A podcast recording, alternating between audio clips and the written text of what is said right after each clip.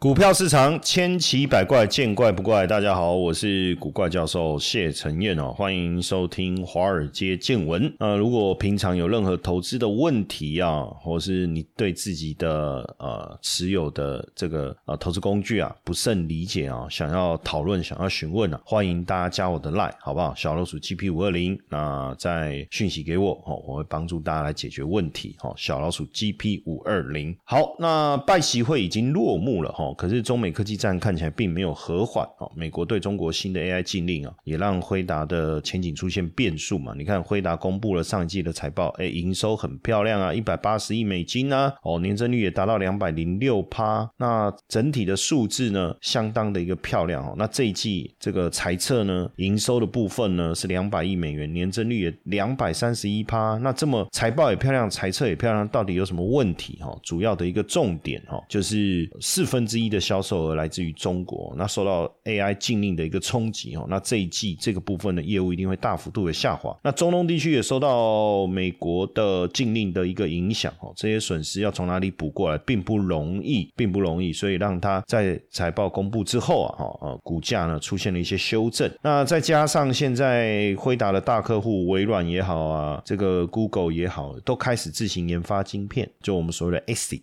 ASIC 哦，特殊定制晶片哈，那所以会不会减少对辉达的依赖呢？哦，加上微软第一款 AI 晶片也亮相了，哦微软自己要用哦，没有要对外销售。那所以会接下来会不会进入 AI 晶片的战国时代？哦，会不会？这个我们可能。要特别注意哈，然后包括这个像华为哦，中国的本土晶片哦，也因为美国的打压而趁势的崛起哈，这未来对辉达来讲都是一些挑战。不过在这个情况下，我们却看到了另一档股票的一个崛起哦，就是联发科。联发科呢，目前手机晶手机晶片占营收比重百分之五十二哦，智慧终端产品百分之四十二，电源管理 IC 百分之七。那对于投资联发科的的角度来讲，当然是智慧型手机景气的一个发展，疫情的爆发让联发科跌破三百块哈，当时股价净值跌到股价净值比哈跌到一点三哦，EPS 哦，当年二十六块来看的话，本比也才十一倍哦，哇，所以那个时候那个如果是投资联发科三百块到现在赚赚两倍啊，你的资产增加两倍，三百。哎，有时候投资就这么简单，但是也就这么不简单，对不对？如果那时候，哎，联发科跌到跌破三百，然后呢，我们就想说啊，手上就这三百万，我也不买别的，我就买联发科啊，就一直 hold，一直 hold，反正就等嘛，对不对？这种这么厉害的公司，这么棒的公司，有什么好怕？就等等到现在，那不得了，对不对？就赚了六百万，这是不是很简单？可是也就没那么简单，因为跌破三百，谁敢买啊？未来怎么样？会不会变？会不会再跌？跌破两百我，跌破两百？啊，即便买了，是不是就真的 hold 到现在？会不会跌破三百买进以后涨到三百五就卖掉呢？对不对？所以投资看起来很简单，就这么简单，逢低买进哦，高档出，但是好像也没那么简单。那现在这个全球智慧型手机啊，二零二一年是一个短暂的一个复苏哈，不过确实也让联发科。在疫情期间大涨，哦，最高涨到一千二，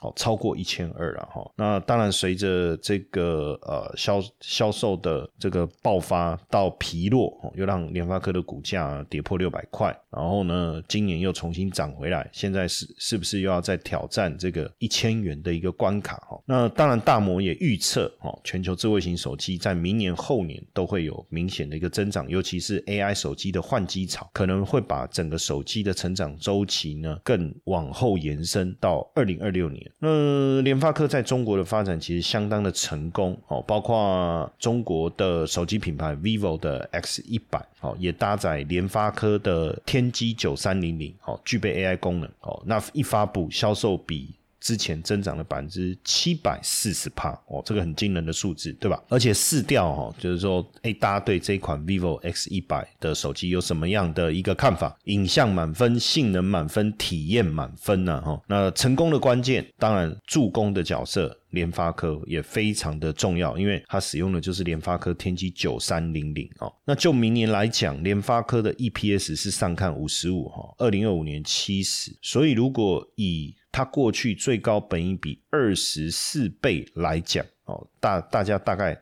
可以算出来，一千块应该只是一个开始，而不是一个结束哦，而不是一个结束。那联发科的股利发放改为半年配，哈，改为半年配，所以如果全年五十块哦，那你一千块的股价，殖利率也有百分之五，所以被纳入。这个高股息成分股，这个是很必然的。确实，我们也看到很多高股息成分股也把联发科纳入了哈。那当然，如果联发科能够涨上来，对于整个 IC 设计、手机产业也好，IC 设计产业也好，一定都能够带来比价的效果哈。联发科也率先全球推出 WiFi 七的一个技术哈，它也发表了两个这个解决方案，将 WiFi 七从旗舰装置渗透到更多的主流装置，提供非常丰富的产品组合。哦，这样的一个解决方案开始送样了，应该明年年年中中间的中哦，可以开始进入量产。那 WiFi 七的无线联网平台的组合越来越完备哦，高速的特性、低延迟的特性也提供非常可靠、广泛的网络覆盖哦，所以这个未来会不会应应该就是会成为市场的主流哦，市场的主流，包括苹果哦，包括三星现在。都开始采用这样的一个啊解决方案哦，开始采用这样的解决方案。那加上联发科从发表了这个啊旗舰的这个天玑九三零零之后哦，中高阶平台的天玑八千系列的八三零零哦，其实也延续了九三零零的特色跟概念，也强调生成式 AI，也支援更具效率的 INT Four 哦，所以未来应该是除了瞄。有九三零零去瞄解瞄准高阶的机种，那有这个呃八三零零中中阶中低中阶的一个机种哦，那未来是不是变成 AI 的这个运用会更为全面化？那现在联发科也开始把整个这个呃手机这个我们刚才在讲到的，不管是 AI 的部分、WiFi 七的部分，要再做出一个整合平平台的公版。哦，就是做成公版，等于是业者如果要做手机，就买那个公版，然后自己买零件跟晶片来组装就可以了。那这个手机品牌要设计的就自己的壳而已。这个就是过去大陆的所谓的贴牌、白牌、山寨机，但。当时台积呃联发科所带带起的这个山寨机的一个风潮，会不会重新再起呢？因为手机公版可以解决手机上面哦，不管是基屏也好、射频也好的主要晶片，包含作业系统、通讯系统啊这些，全部可以包含在内哦。那所以联发科的这种公版解决方案，基本上对品牌品牌来讲哦，那其实要做的事情就是机壳设计而已啊。哦，这个是。非常吸引人的哦，那当时也确实带起了一股这种所谓的这种山寨机的一个风潮哦，山寨机的风潮。那现在如果在 AI 晶片这一块有没有可能重新再带起来？哦，我我我我觉得这个是受非常受到大家的关注的哦。那当然讲到联发科，大家就会讲到什么一代拳王，一代拳王。那什么为什么会有一代拳王这个名词？哦，实际上这个是。联发科董事长蔡明介提出来的哈，他被封为台湾 IC 设计教父嘛，哦，那他在讲这个一代全网是什么意思？他就是观察 IC 设计这个产业。他说，因为 IC 设计呢，要设计出一个新产品、新晶片、新制程，其实非常的容易，而且后发先至，会整个席卷整个市场的需求。可是也因为太快成功，太容易成功，导致很多 IC 设计公司落入被旧产品、旧客户绑住，哦，或者又太快扩充其他产品线的一种恶性循环，那导致内部资源呢，就变成是空转在投资报酬率比较低的产品线上，然后又被竞争同业赶上超车，然后最后被淘汰，这就一代全网了哈。那但实际上，当然联发科不算一代全网，因为它曾经。串起成为股王，又曾经低落，然后又重新再再起哈。那创办人这个蔡明介哈，蔡明介他出生在屏东的南州哦，那务农的环境，但是他认真的读书哦，一路从高雄中学到台大化工哦，到台大化工，那也后来转到这个台大电机就读哦，台大电机就读。那当然毕业以后啊，到电子公司任职，担任这个工程师啊。后来又到美国哦，美国辛辛那提大学去念研究所。那后来当然也这个进入了顺利进入了工研院哦，进入了工研院，而且受到这个栽培哦，就是专攻 IC 设计。哦，专攻 IC 设计，这个就打下非常好的基础了。那当然，蔡明介后来离开工研院以后啊，进入联电担任研发主管，也担任业务部门的主管。那从技术人员一步一步变成高阶的管理人员。那后来当然联电宣布改变经营策略以后啊，就是不再做 IC 设计的工作，所以原本的 IC 设计团队就要拆分出去，包括各位现在所熟悉的联咏。联阳、联捷、原相跟盛群，其实都是从联电内部拆分出来的哦。联电内部拆拆分出来，那所以当时蔡明介领导的联电的哦整合电路设计部门就独立出来创业，就是联发科的前身了。那最初旗下员工二十几个人哦。那一九九七年成立哦。那蔡明介担任董事长。那一开始是切入的是 CD-ROM。哦，那那大家也知道，现在这个东西早就没有没有人在用了嘛，哦，然后再进入到多媒体手机，哦，然后也加入了物联网车用市场，哦，那现在当然不得了了，哈，这个这个春 force 在排这个呃 IC 设计，这个联发科哈，全球都是排在前几名的哦，排前几名，而且是。如果你要讲前几大唯一的亚洲公司，这不为过了哈。那蔡明介呢，非常喜欢看书，又是喜欢看历史的书籍，然后从中领悟一些非常重要的这个先人的一个智慧哦，先人的智慧。那所以也能够一次一次又带领这个联发科啊，突破各种对手的这个啊竞争了哈。这个当然联发科也不是第一次被击倒哈。那这二十几年当中，至少出现了三次，啪被这个击倒，然后倒数数秒哦，但是他又重新爬起来，真的很不容易哦。那蔡明介其实就是一个强势果断的领导者，也富谋略的书，也算是一个富谋略的一个书生了哦。因为书看得多，有智慧，那也懂得这个呃引经据典哦，或者是。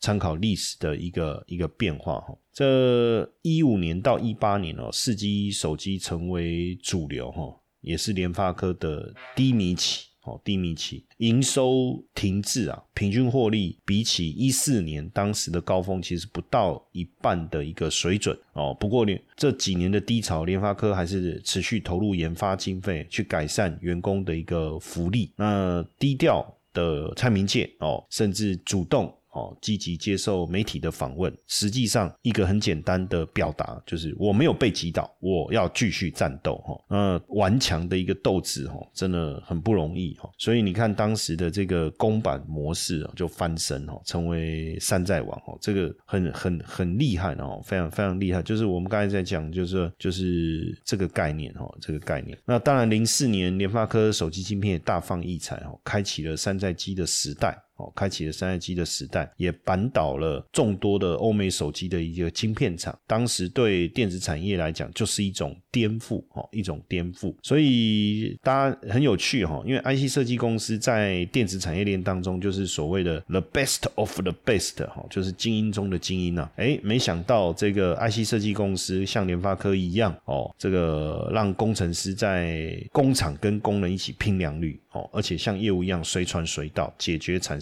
产线的琐事，这个是一种颠覆，哈，真的是一种颠覆。当然，也在蔡明介的带领之下，让联发科这个不断的这个这个引领风骚了，哈。呃，过去曾经有一个小故事，哈，就是蔡明介他出差，哈，从北京要坐飞机要回台北，哈，那读到一首唐朝诗人杜牧的诗，哈，就感触良深了。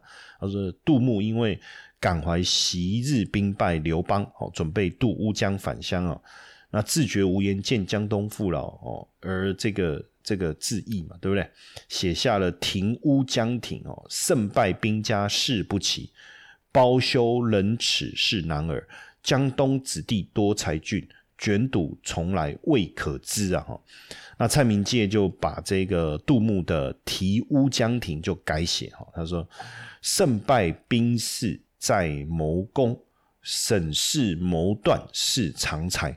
联发基层多才俊，适龄无重在巅峰。哇，这个也让联发科的资深主管呢印象深刻哈。而且蔡明介的自勉啊，很快的就让联发科重新登上高峰哦。所以这个很很很从这个小故事当中就会看得出来哈。这个蔡明介对于经营的一个专注哈，曾经这个有一次他的朋友就问他说：“哎，你为什么老是打黄色的领带啊？是你特别喜欢黄色吗？就原因是什么？各位知道吗？”就蔡明介说：“哎，其实我也没注意。”什么？就是他根本随手抓了。我在想啊，每次可能都抓到同一条，或者是反正就挂在那边，拿起来就继续打了，应该是哈。那对穿着不在乎，也不打小白球，唯一的兴趣就是看书。那低调专注哈，我想这也是他能够带领联发科成功的一个关键哈。那随着联发科股价的上来，当然有没有这个带头的一个效应哦，包含了这个 IC 设计的族群。哦，目前股价低，哦，股本低，那原本就高毛利的设计族群，是不是有机会哦，跟着被带动起来？哦，华讯啊，通家、安国、迅捷、九阳、生全、安格。哦，豫创哦，这些其实实际上随着这个消费性电子的一个增温呐，哦，然后 AI 领域的一个推动啊，哦，我相信 IC 设计族群呢，实际上应该会在今年年底、明年呢带来非常耀眼的一个表现。好，那当然，如果你对台股有浓厚的兴趣，也喜欢研究台股，那也常常遇到一些产业啦，哦，或者是选股上面的问题，那不知道怎么样切入，也欢迎大家加入我的赖好友哦，小老鼠。GP 五二零来一起讨论，好不好？有任何问题，有古怪教授谢承彦老师陪着你。